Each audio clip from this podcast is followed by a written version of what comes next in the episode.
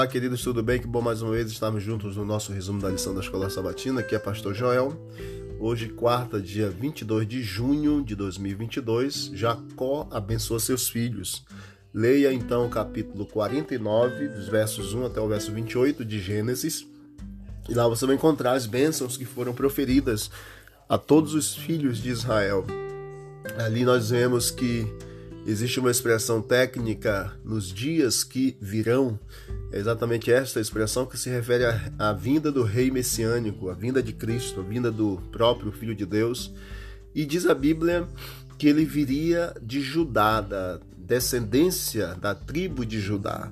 Você percebe que há uma proeminência, há uma, há uma, é, uma elevada posição para a tribo de Judá, porque de Judá seria a vinda do Messias. Judá geraria o Messias que viria, capítulo 49, verso 8 a 12.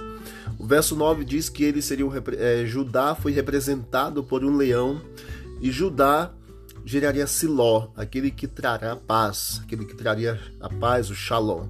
O leão, rei da selva, é um símbolo apropriado dessa tribo da qual veio Davi, o filho de e, e o filho de Davi, Siló, o verdadeiro leão da tribo de Judá.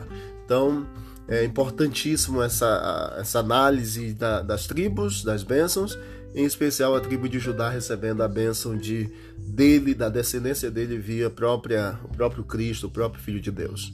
Deus abençoe a todos nós e que Cristo viva no nosso coração, na nossa vida a cada dia. Em nome de Jesus. Vamos orar?